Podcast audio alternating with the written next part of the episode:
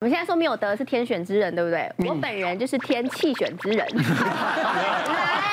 我两度确诊了，是哦。对，最近开始我们听到说两度确诊，好了不起哦。我也对，小心奶哥，你六月是不是？我第一次确诊呢是五月的时候，然后其实我有我人生因为呢 COVID 这件事情呢，就是好多的风波。因为我那时候五月的时候是因为去那个宪哥那个节目，他跟他女儿嘛，那个就是跟那个森迪那个节目，然后是有来宾确诊，然后说我们所有人都被框列，那个时候还有框列这件事情，对对对，然后大家就很很紧张，框列。然后我又又又遇到了，那时候又有上了新闻，就是说好像是伪阳性啊等等之类的。然后后来呢，我框列完自主隔离完的最后一天，好了吧，我中了，那是我第一次的确诊，在五月份的时候第一次确诊。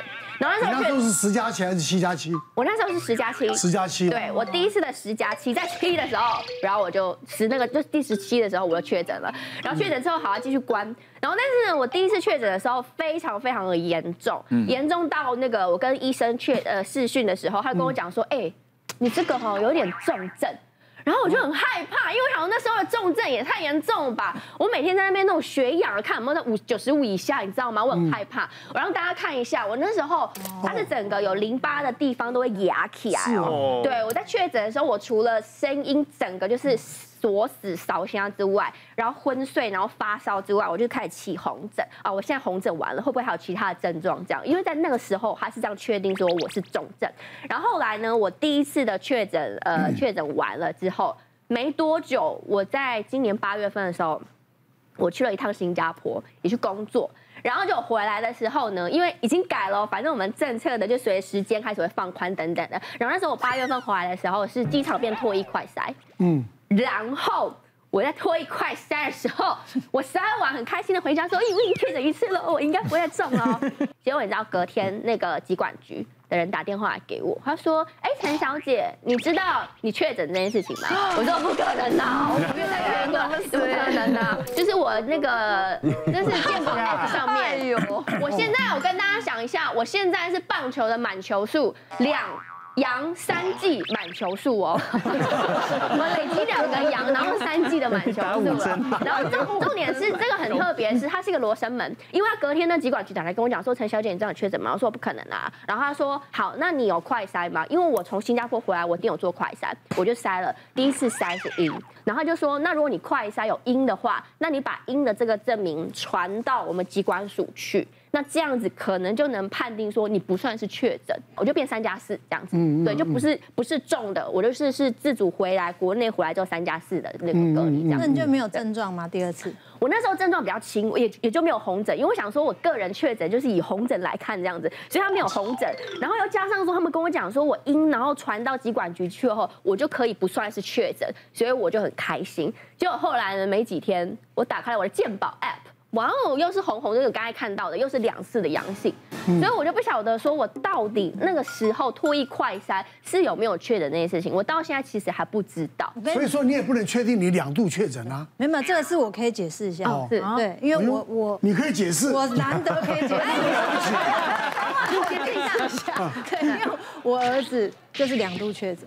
哦，然后为什么会发现，也是一个超惊悚的一个情况，就是他这边这个下巴下面肿了一个像乒乓球大的淋巴，嗯，对，然后而且是越来越肿，然后他在肿的那个过程中，我们都觉得说应该要看医生，应该要看医生，然后医生呢，一般诊所都没有去大医院，就给他开那个抗生素。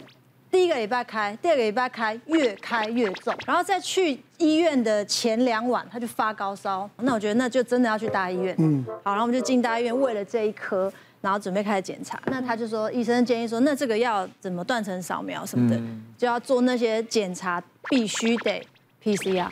那就做，然后又没事。那我就跟我老公说，哎，那你在这里等，我先去买中餐。然后走在路上想说，哎，没什么事，很开心啊，反正儿子要治好了。然后就噔噔简讯来了。张叉叉先生确诊，就我我们都不知道我儿子已经二度确诊，所以等于说他这一颗的那两晚发烧，应该是因为 COVID，不是因为这个淋巴，因为确诊发炎嘛。对，然后我就从那个 B One 全家买东西上去，七天再没看到他们两个，火速就被关到隔离病房，我真是傻眼。在在哪里隔离？在一个医院呢，医院把他关进隔离病房。我上去到原本的病床，我说呃不好意思，我家人呢？他说呃在那个隔离病房。那我可不可以拿东西给他？你给我。他就叫我回家。他说你不是还有个女儿吗？你就回家，你你们两个分开会比较好。那他有三个月之内嘛？因为我算是边缘。对，我跟你讲，就满三个月。就是这么刚好。我想说小孩的抵抗力，其实没有没有满三个月的这种问题了。那个林正义。他确诊一个多月又中中第二次啊！对对对，对不对？那我说我还没解释到这个事情哦。对，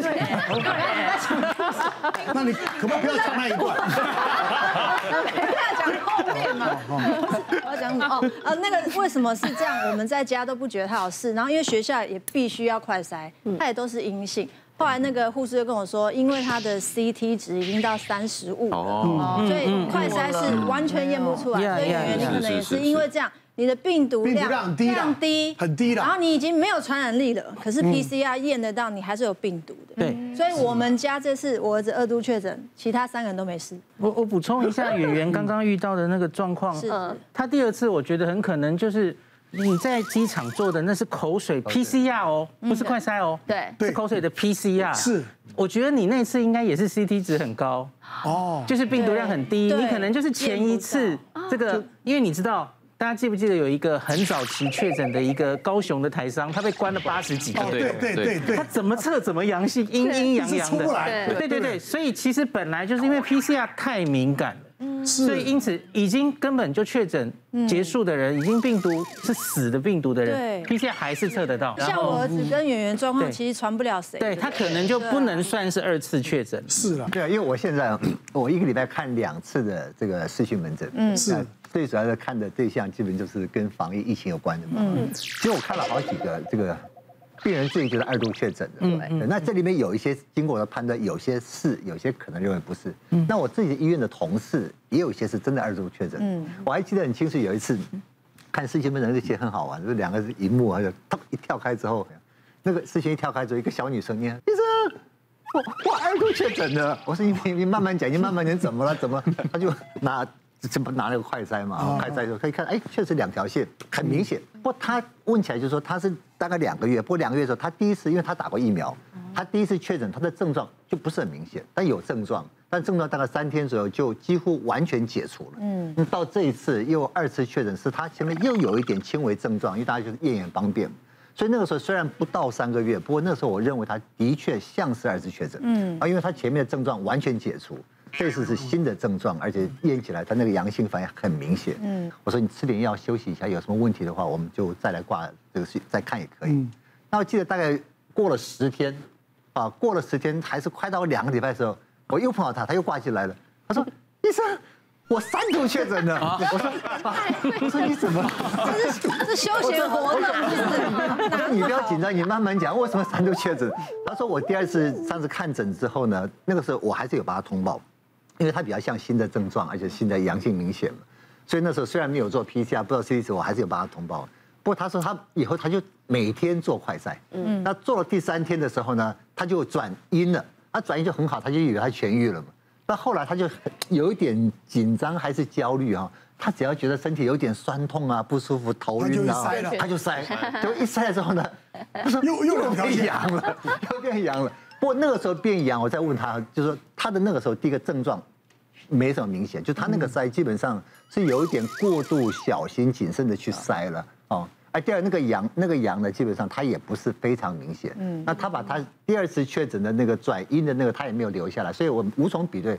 不过那个只有十几天呢，而且症状不基本上没有太明显临床症状，所以那个时候我就跟他讲说，这个比较。不太像是第三度确诊，哦，你不要那么担心，你是这个天气选之人，对，因为他那个时间隔太近了。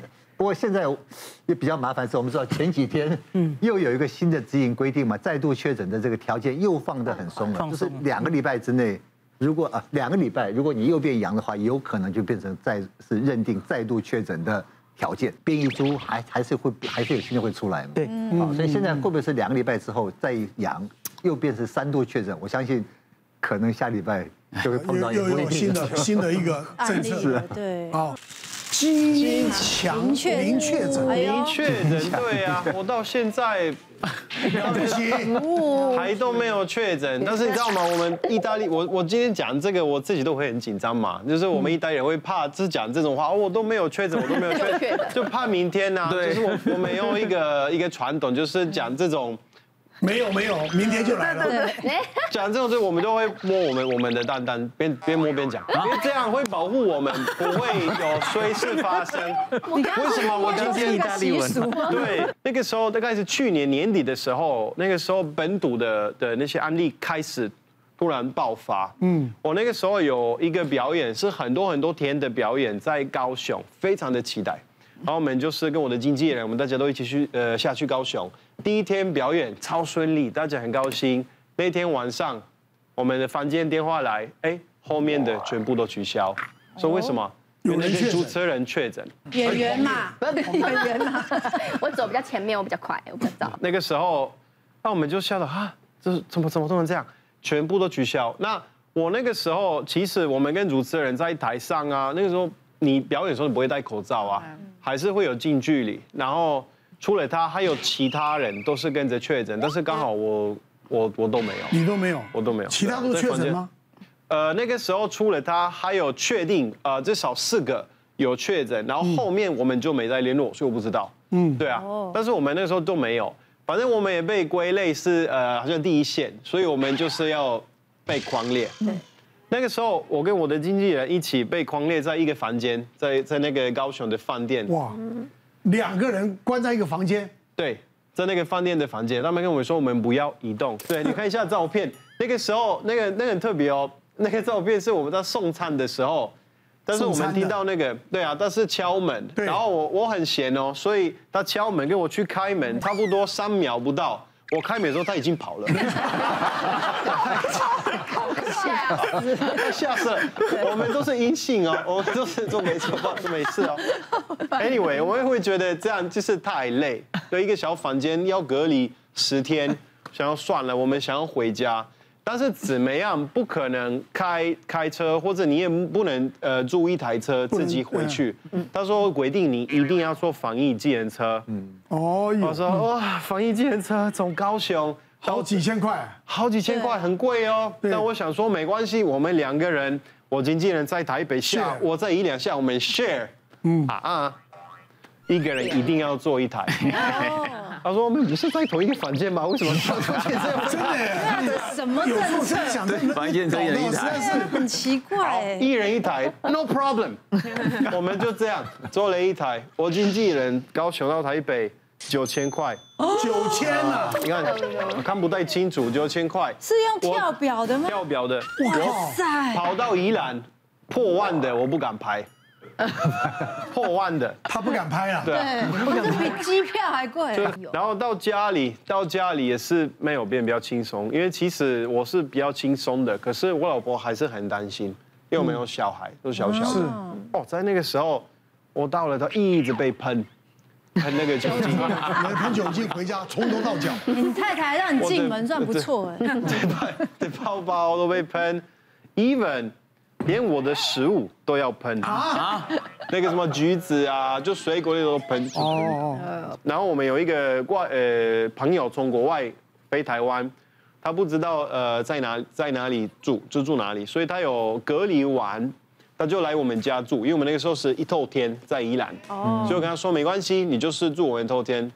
然后住了几天内，他他就他得，他得了确诊，对，他在外面确诊，OK，啊就是还是住我们家没关系，就让他在住四楼最高的，啊那个时候我老婆很担心，他连那个一楼到四楼的楼梯全部喷，全部喷了。